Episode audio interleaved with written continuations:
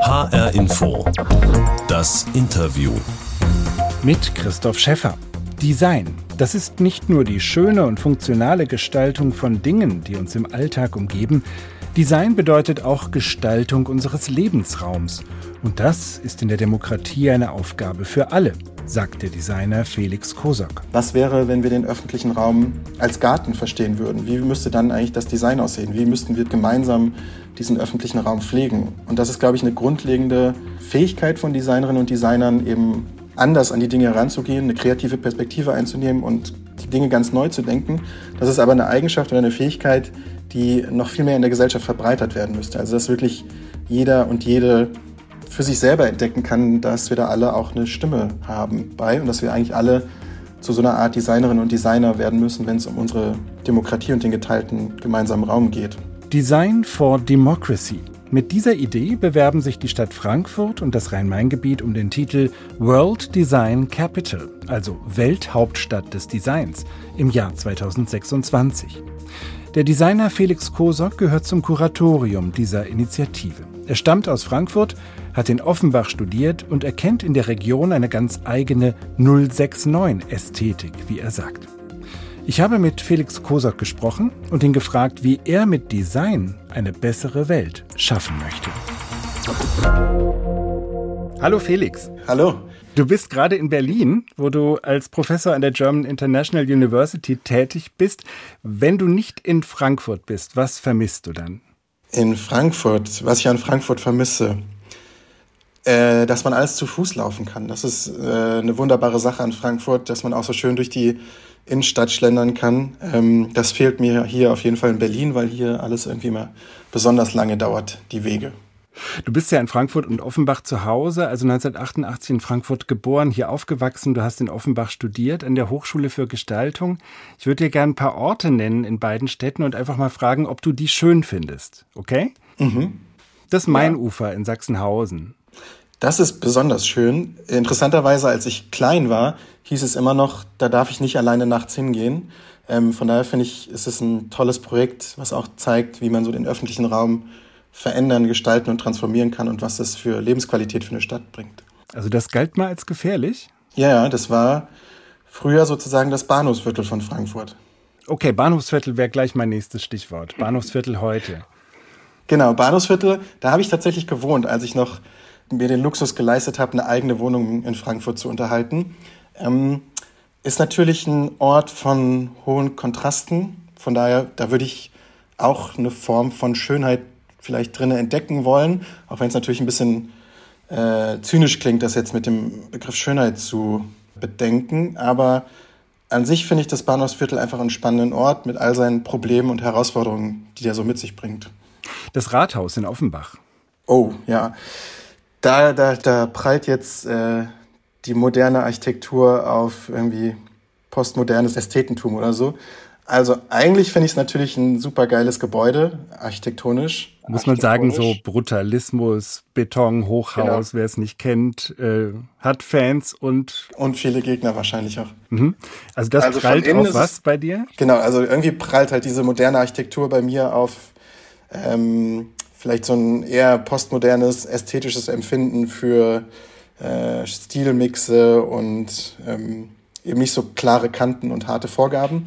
Aber ich finde es natürlich ein geniales Gebäude und von innen finde ich es auch super spannend. Da komme ich mir immer vor wie in diesem äh, Film, auch aus den 80ern, Labyrinth mit David Bowie, wo dann am Ende so Treppen überall hinführen und alles in so Betonwänden auseinanderfällt. Und irgendwie habe ich immer das Gefühl, wenn ich im Rathaus stehe, dass, das erinnert mich immer daran, an so ein labyrinthisches Treppengewirr.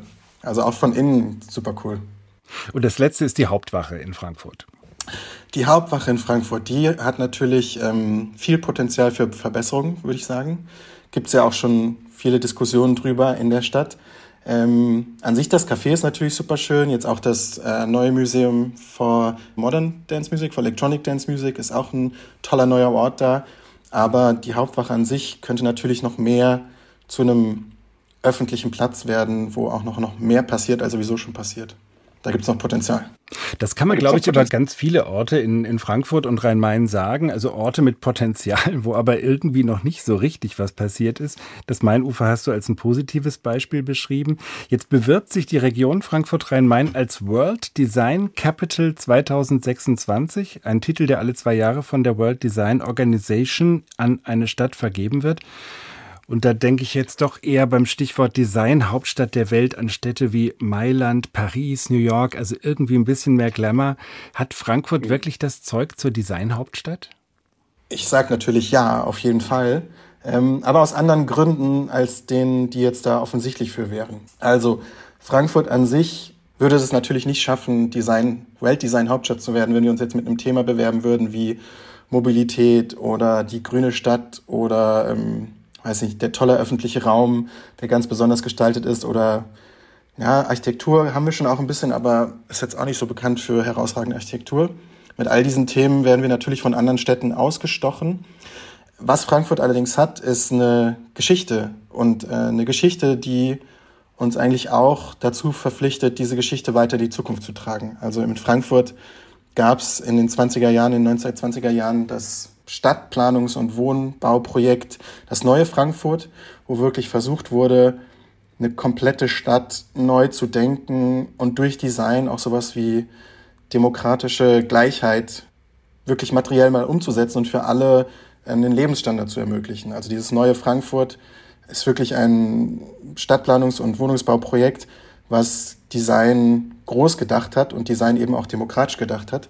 Lustigerweise bin ich selbst natürlich nicht in den 20er Jahren, 1920er Jahren, sondern in den 1980er Jahren in so einer Wohnungssiedlung in Niederrad groß geworden, in Zickzackhausen. Zickzackhausen also ist ein schöner Name, ne? weil die Häuser ja. so, also die Gebäude in so einer Zickzackform an der Straße entlang stehen, ist das so der Ausdruck im Volksmund. Wie hast genau. du da gelebt als Kind, als Jugendlicher?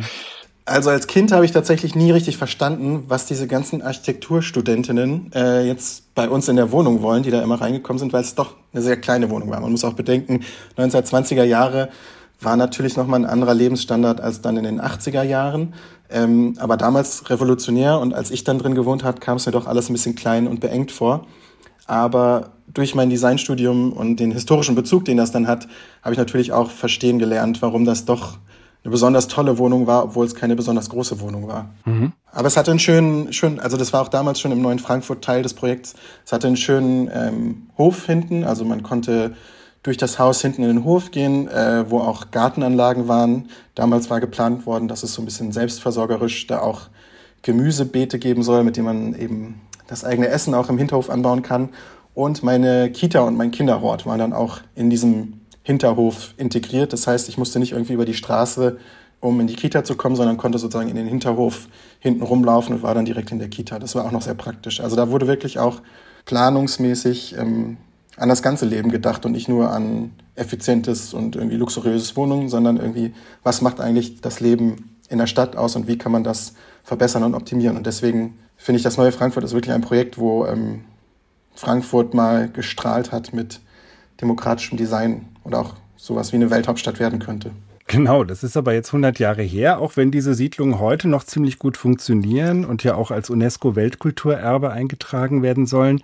Ähm, gucken wir mal noch auf andere Städte in der Region und deren Designgeschichte. Das ist ja eine Bewerbung nicht nur von Frankfurt, sondern eben der ganzen Rhein-Main-Region. Mhm. In Darmstadt gibt es die Mathildenhöhe mit den Jugendstilgebäuden.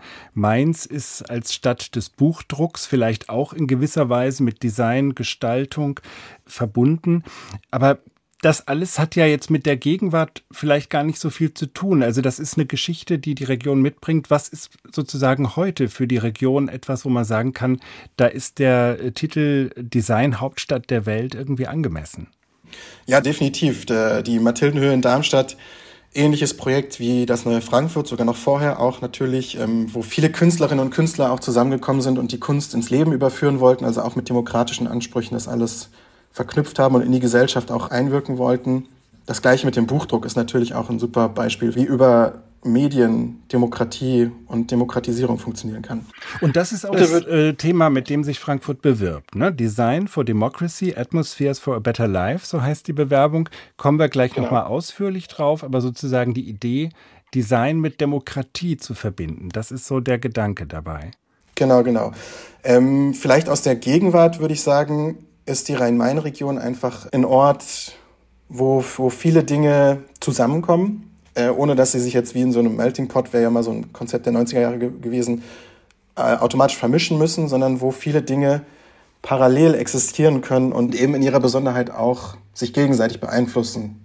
Ähm, das würde ich sagen, zeichnet die Region Rhein-Main aus. Sowas vielleicht wie eine gewisse 069-Ästhetik, die eben von hohen Kontrasten lebt, aber auch vom Auge fürs Detail und ein Auge fürs Besondere, die eben auch sowas wie besondere Dinge nebeneinander existieren lässt, ohne dass gleich alles vereinheitlicht werden muss oder ähm, ineinander fließt.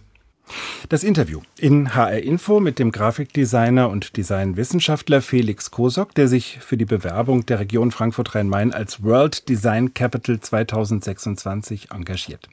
Felix, wir haben in dieser Sendung HR Info das Interview immer eine Kiste dabei.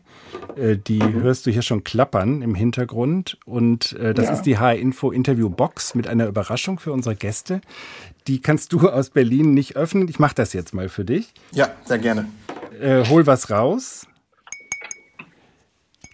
Das äh, hörst du oder mhm. erkennst du aber nicht unbedingt. Das ist nämlich ein Apfelweinglas mit der typischen Struktur ah, ja. aus kleinen Rauten drumherum. Deshalb wird es auch Geripptes genannt. Trinkst du da gerne mhm. draus? Ah ja, sehr gerne. Ich bin totaler Apfelweintrinker. Das ist ja quasi wie, wie Muttermilch für mich, wenn man so will.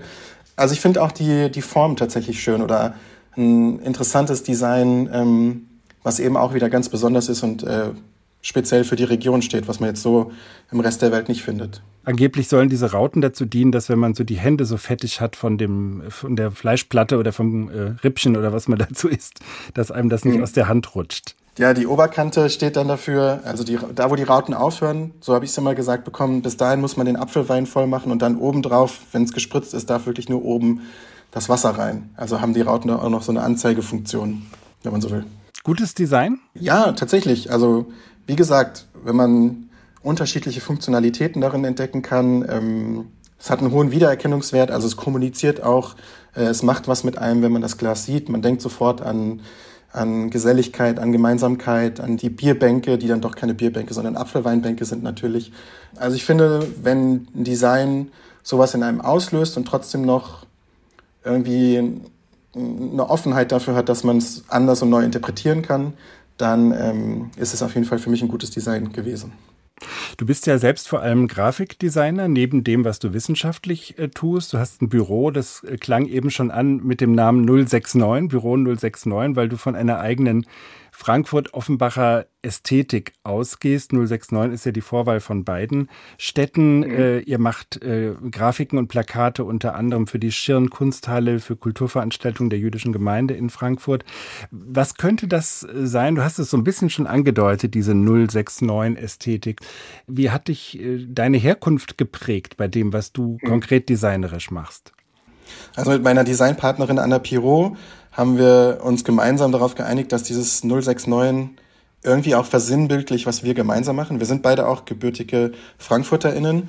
Ähm, bei mir kam dann natürlich noch diese interessantere Konstellation mit Offenbach dazu und gerade, dass sich Offenbach und Frankfurt eine Vorwahl teilen, war dann für mich auch wieder so ein, so ein Anlass dafür, diese 069 zu nehmen und darin was Verbindendes zu sehen, ohne dass es gleich ineinander vermischt werden muss, sondern was Verbindendes im Sinne von der Kollaboration zu entdecken auch. Ähm, und das macht für mich nämlich auch diese 069-Ästhetik aus, also oder die Ästhetik des Designs in Frankfurt, dass es viel Bewusstsein für den Wert von Zusammenarbeit gibt, für Kollaboration, für unterschiedliche Konstellationen, in denen man gemeinsam Dinge bewerkstelligen kann. Also das zeichnet die Region wirklich äh, aus, aus meiner Erfahrung auch äh, in anderen Regionen. Und zugleich dann eben dieses Bewusstsein für das Besondere. Also in Frankfurt, gerade in Frankfurt darf es natürlich auch schon mal schicker sein, ähm, aber ohne dass es jetzt gleich, ich weiß es nicht, Paris oder München wird, wo es dann wirklich nur noch schick ist, sondern in Frankfurt braucht es dieses gewisse Etwas. Es braucht immer diesen Dreh, es braucht dieses Bewusstsein für das Besondere und darf nicht einfach nur schick sein und darf nicht einfach nur hip sein, sondern ähm, da kommt immer noch so ein Element von, von einem Bewusstsein für, verschiedene Aspekte und Elemente, die zusammengebracht werden müssen, rein. Das klingt relativ abstrakt. Gibt es irgendwas Konkretes, eine konkrete Formensprache, die sozusagen sich ähm, widerspiegelt? Also es gibt ja Leute, die machen, was weiß ich, wenn es Frankfurt symbolisieren soll, immer so ein Bembelmuster damit drauf oder so. Das meinst du wahrscheinlich nicht. Aber gibt es irgendwas, was, wo man sozusagen einer Form erkennen kann, dass es aus Frankfurt kommt? Also ich muss ja immer, obwohl die, glaube ich, nicht direkt aus Frankfurt kommt, aber im Rahmen des neuen Frankfurts auch gestaltet wurde, an die Futura denken, die Schrift. Ähm, die wird tatsächlich auch von der Stadt Frankfurt noch als offizielle Schrift benutzt, ähm, sozusagen im, im Erscheinungsbild der Stadt Frankfurt. Und die Futura hat für mich ähm, eben genau dieses Besondere, ist zwar eine, eine konstruierte Schrift, aber hat auch ganz viele interessante Rundungen drin und so einen ganz besonderen eigenen Charakter, den man eigentlich auch immer wieder erkennt, egal in welcher Form sie eingesetzt wird. Deswegen die Futura-Schrift, auch wenn sie wieder aus den 20ern ist, hat für mich so was ganz Besonderes äh, Frankfurt-mäßiges und lässt mich wirklich immer an Frankfurt denken. Mhm. Du sagst, Designer haben auch einen ganz speziellen Optimismus. Sie glauben nämlich, sie könnten mit Design die Welt nicht nur gestalten, sondern auch verändern. Wie ist das bei dir? Gibt es etwas, womit du als Designer die Welt schon verändert hast? Ja, ich glaube, so ein, so ein grundlegender Optimismus ist wirklich was, was die Gestaltungsdisziplinen alle auszeichnet. Und das ist auch irgendwie was, was man natürlich kritisch betrachten könnte. Ich bin ja nicht nur Designpraktiker, sondern auch Designtheoretiker. Und viele Dinge, die sozusagen mit guten Intentionen entstanden sind, haben aber auch ganz schreckliche und verheerende Folgen. Und dennoch glaube ich, dass gerade dieser Optimismus was ist, was man den Designern nicht wegnehmen sollte, ähm, was sie antreibt und was irgendwie auch dazu führt, dass sich alles immer weiterentwickelt und verändert und vielleicht auch dann doch hoffentlich zum Besseren. Ich persönlich versuche mich politisch zu positionieren, indem ich ähm, zum Beispiel in meiner Doktorarbeit, den praktischen Teil, war, dass ich jede Woche versucht habe, ein politisches Plakat zu gestalten, was am Ende dann nicht nur ein Plakat, sondern auch ein Post war. Aber das ist ja quasi das Gleiche und ähm, habe mich jede Woche dazu herausgefordert, eben in so einem Plakat Stellung zu beziehen oder meine eigene Haltung zu den Themen äh, zu hinterfragen und äh, dann auch wieder zu kommunizieren. Ähm, und das war was, wo ich glaube, was viele befreundete Designerinnen und Designer angestoßen hat, ähm, was mir auch dann gespiegelt wurde, dass das ähm, sie auch irgendwie inspiriert hat, mehr darüber nachzudenken, welche, welche Rolle sie eigentlich dann in der Gesellschaft spielen. Und von daher habe ich vielleicht so ein ganz kleines bisschen äh, die Welt verbessert dann dadurch, wenn man so will. Und ich habe den Eindruck, du machst das auch ein bisschen mit äh, deinem Style, mit äh, Klamotten. Du hast zum Beispiel auch mhm. T-Shirts äh, entworfen. Ähm, da es eins, das ist ähm, normales weißes T-Shirt mit einer rosanen Schrift. Da steht Barbo drauf, aber in so einer Schrift, die kennt man irgendwo anders her. Was hat es damit mhm. auf sich? Genau, das ist auch wieder was, was vielleicht typisch für Frankfurt ist. Also Barbo für alle, die es nicht wissen oder noch nicht kennen, ähm, der Rapper Haftbefehl aus Offenbach hat einen ganz, ganz bekannten Song oder sein erster Song, mit dem er berühmt geworden ist, Chabos wissen, wer der Babo ist. Und der Babo ist natürlich der, der Gangsterboss, der, ähm, der große Macker. Ähm, und ich habe das, dieses Wort dann genommen und ähm, in einem Typografieprojekt drüber nachgedacht. Irgendwie klingt das doch wie die männliche Form von Barbie, dieser Babo, und habe dann einfach das Wort Babo in der bekannten Schrift von der Barbie-Puppe gesetzt. Und da treffen dann wirklich interessante, also das ist wieder so ein interessanter Kontrast, wenn das aufeinander trifft. Also der Inhalt, die, die Botschaft, die kommuniziert wird, der Barbo, aber gleichzeitig kommt dann eine spannende Form hinzu, die Barbie-Schrift, die dann einen Einfluss darauf hat, wie, was der Inhalt dann ist. Also es ist natürlich jetzt nicht mehr nur das Wort Barbo, sondern durch das Design, was für diesen Inhalt gefunden wurde, wird es gebrochen und wird es irgendwie nochmal interessanter und wird es komplexer und fordert dann natürlich auch wieder dazu auf, nochmal neu darüber nachzudenken, was jetzt eigentlich der Barbo da für ein Begriff ist. Oder es fordert auch alle Barbos da draußen auf, darüber nachzudenken, vielleicht welche weiblichen Aspekte sie dann auch in sich entdecken können. Die Barbie in sich entdecken. Und wenn genau. man, wenn man auf dein Insta-Profil schaut, dann sieht man auch öfter mal Bilder von dir. Du bist ein, ein äh, junger, ähm, bärtiger, sehr muskulöser Mann ähm, mhm. der aber auch gern mal rosa trägt, Blümchen trägt. Also so Konzepte von Männlichkeit, die stellst du auch in Frage mit, mit Design letztlich, oder? Mhm. Also ich bin ähm, in meiner theoretischen Arbeit setze ich mich auch viel mit Queer Theory auseinander, also mit der Dekonstruktion von Geschlechternormen im Design. Also warum muss jetzt alles pink sein, was für Frauen ist, warum ist alles blau, was für Männer ist, warum assoziieren wir äh, weiche Oberflächen oder samtige Oberflächen automatisch mit Weiblichkeit und warum haben Männer, also das absurdeste Produkt, was ich da kenne, ist der ähm, Q-Tip für Männer, der zum Ohren sauber machen mit so Stahloptik hinten dran und besonders effizient und damit kriegst du die Ohren richtig sauber. Und ähm, im Design ist es natürlich spannend, genau diese Konstruktion von Gender äh, zu hinterfragen und darauf hinzuweisen, dass man sie eben auch ganz anders designen könnte. Deswegen setze ich mich selbst auch oder in meiner eigenen Person äh, mit sowas wie queerer Männlichkeit auseinander, ähm, weil ich eben auch für mich selber hinterfrage, was bedeutet es eigentlich, ein Mann zu sein, was ist männlich, was ist Männlichkeit?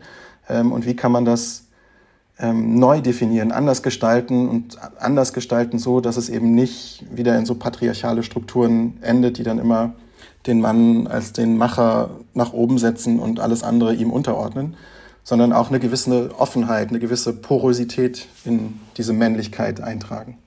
Oder vielleicht eine gewisse Zartheit vielleicht auch. Sagt der Designer Felix Kosok. Er ist Designwissenschaftler, Grafikdesigner und engagiert sich für die Bewerbung der Region Frankfurt-Rhein-Main als World Design Capital im Jahr 2026. Also wir haben schon einen Eindruck davon gekriegt, wie auch in dem, was du auch ganz persönlich machst und entwirfst, eine Veränderung der Welt oder neue Visionen äh, in Design drinstecken können.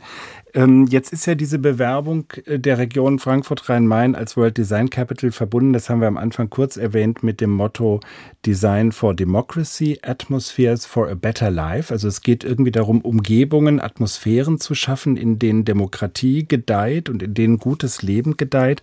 Wie kann man sich das konkret vorstellen? Was kann Design zur Demokratie beitragen? Vielleicht kannst du es irgendwie ganz knapp sagen, obwohl du über dieses Thema deine Doktorarbeit geschrieben hast. Das ist tatsächlich schwer, ähm, weil ich, das steckt tatsächlich in allem Design drin, meiner Meinung nach. Also in allen designten Strukturen, in allen designten Rahmungen unseres Alltags, äh, der uns, die unsere Lebensformen bestimmen, gibt es immer das Potenzial, dass die Dinge auch ganz anders gestaltet werden könnten, als sie gerade sind. Und ähm, das ist ein Potenzial, was ich in allem Design entdecken kann. Äh, die Möglichkeit dafür, äh, die Dinge besser zu gestalten oder anders zu gestalten, erstmal überhaupt. Ähm, ich kann tatsächlich nur ein Beispiel geben für ganz schlechtes Design, was die Demokratie beeinflusst hat. Und vielleicht wird es daran auch deutlich, dass das wirklich der Teufel da im Detail steckt oder die, die Demokratie im Detail steckt. Ähm, und zwar ist das der sogenannte Butterfly-Wahlzettel, ähm, der damals in Florida bei der Wahl des amerikanischen Präsidenten verwendet wurde, Al Gore gegen George Bush. Und dieser Wahlzettel wurde damals von einer Wahlhelferin, also von einer Amateurin gestaltet, die dachte, sie macht das ganz praktisch irgendwie in so einem Layout, was so hin und her springt. Ähm, genau dieses Layout, also dieses ähm, leider schlechte Layout, hatte dann tatsächlich dazu geführt, dass ähm, der dritte Kandidat im Rennen, ein freier Kandidat, signifikant mehr Stimmen bekommen hat, als das vorher sozusagen prognostiziert worden war und Al Gore im Vergleich viel weniger Stimmen, weil eben dieses Layout irreführend war, weil man bestimmte Wählergruppen eben anhand dieses Layouts dachten, sie geben jetzt ihre Stimme für Al Gore ab, aber haben dann tatsächlich für einen ganz anderen Kandidaten gestimmt. Und wenn man so will, oder das ist jetzt die steile These, die da drin steckt, ähm, war eben gerade Florida der ausschlaggebende Staat bei dieser Wahl, wurde ja auch ins Unendliche dann durch Gerichtsverfahren weitergezogen. Aber wenn man so will, hat eigentlich George Bush damals die Präsidentschaftswahl in den Vereinigten Staaten durch schlechtes Design gewonnen. Also Design hatte da eine ganz maßgebliche Rolle gespielt. Und das ist wirklich in so einem Detailobjekt wie einem Wahlzettel entdeckt man schon zum einen, also Design hat diese funktionale Seite für die Demokratie, wo es ähm, demokratische Institutionen und Prozesse einfach verbessern kann, zugänglicher machen kann, ähm, partizipativer gestalten kann. Und zugleich hat Design dann auch immer noch das Potenzial, offen zu legen, dass diese Dinge gestaltet worden sind, dass sie auch anders gestaltet werden können, dass sie uns alle angehen, dass wir auch alle eine Meinung dazu haben sollten, wie die gestaltet worden sind und dass wir sie eben gemeinsam auch besser gestalten können. Und das ist wirklich in so kleinen Detaildingen wie einem Wahlzettel schon drinne. Und es geht natürlich auch um öffentliche Räume, in denen Menschen zusammenkommen äh, und miteinander das leben können, was Demokratie bedeutet, nämlich Meinungsstreit und gemeinsam Ideen und Perspektiven entwickeln. Und genau das soll jetzt zum Auftakt äh, dieser Bewerbung von Frankfurt und der Rhein-Main-Region als World Design Capital ganz praktisch umgesetzt werden. Ab sofort auf der Straße an verschiedenen Orten im Rhein-Main-Gebiet äh, mit einem Fahrzeug, was da rumfährt und was an diesen Orten die Möglichkeit bietet, sich sich miteinander auszutauschen. Was soll da passieren? Was äh, versprichst du dir davon? Was ist sozusagen dein, dein Wunsch, was, was da an demokratischen Prozessen angeregt wird? Also ich glaube, es ist erstmal wichtig, dass ähm, Designprojekte, die eben für die Demokratie äh, Dinge verbessern wollen, ähm, überhaupt in die Öffentlichkeit getragen werden. Das ist ja Teil dieser Tour. Aber auch, ähm, dass dieses Verständnis oder dieses Bewusstsein für die Gestaltbarkeit unserer Welt ähm, einer breiten Öffentlichkeit zugänglicher wird, weil genau an diesem Bewusstsein ganz viel Handlungspotenzial dranhängt oder die, die Erfahrung von eigener Selbstwirksamkeit ähm, durch Design. Und ähm, das fängt schon damit an, dass man so Fragen in den Raum wirft, in den öffentlichen Raum, die dazu anregen, anders äh, über, über den öffentlichen Raum nachzudenken. Also die Frage, was wäre, wenn wir den öffentlichen Raum als Garten verstehen würden? Wie müsste dann eigentlich das Design aussehen? Wie müssten wir gemeinsam diesen öffentlichen Raum pflegen? Und das ist, glaube ich, eine grundlegende Fähigkeit von Designerinnen und Designern, eben anders an die Dinge heranzugehen, eine kreative Perspektive einzunehmen und die Dinge ganz neu zu denken. Das ist aber eine Eigenschaft oder eine Fähigkeit, die noch viel mehr in der Gesellschaft verbreitert werden müsste. Also dass wirklich jeder und jede für sich selber entdecken kann, dass genau diese Herangehensweise an den öffentlichen Raum oder an Dinge, die uns alle angehen, äh, von uns allen gefragt ist und dass wir da alle auch eine Stimme haben bei und dass wir eigentlich alle zu so einer Art Designerinnen und Designer werden müssen, wenn es um unsere Demokratie und den geteilten gemeinsamen Raum geht. Das erhoffe ich mir davon. Mhm. Aber nicht mehr der Designer oder die Designerin als einsames Genie in irgendeinem Studio, was da vor sich hin äh, Ideen ausbrütet, sondern als ein gemeinschaftlicher Prozess. Genau, auf jeden Fall. Also das Design-Genie hat es, glaube ich, sowieso noch nie gegeben. Also auch Walter Gropius und das Bauhaus. Ähm, diese quadratischen Bauweisen waren stark von japanischen Tatami-Matten inspiriert. Also selbst da sind das immer nur Zwerge, die auf den Schultern von Riesen stehen. Ähm, da gibt es dann sowas wie vielleicht intergenerationale oder interkulturelle Partizipation bereits da schon. Also von daher ähm, ist es auf jeden Fall ein Mythos, den wir loswerden müssen im Design, dass es da den einzigen und allein allwissenden Designer gibt, ist ja auch meistens ein Mann dann gewesen, ähm, der für alle anderen entscheidet, wie es gemacht werden soll. Das müssen wir auf jeden Fall hinter uns lassen. Diese Idee, gemeinsam zu gestalten, Design for Democracy, die kommt in einer Zeit, wo die Skepsis gegenüber der Demokratie sich ausbreitet. Das hat mit den Krisen zu tun, die wir erleben, Pandemie, Klimakatastrophe, der Krieg in Europa auch die äh, sozialen Folgen, die das mutmaßlich haben wird und äh, wo manche jetzt schon vor einem heißen Herbst warnen. Ist das hm. äh, aus deiner Sicht überhaupt eine gute Zeit für Workshops, für solche demokratischen Beteiligungsprozesse auf der Straße? Also wer kann sich davon angesprochen fühlen und für was kann das wirklich ein Forum sein?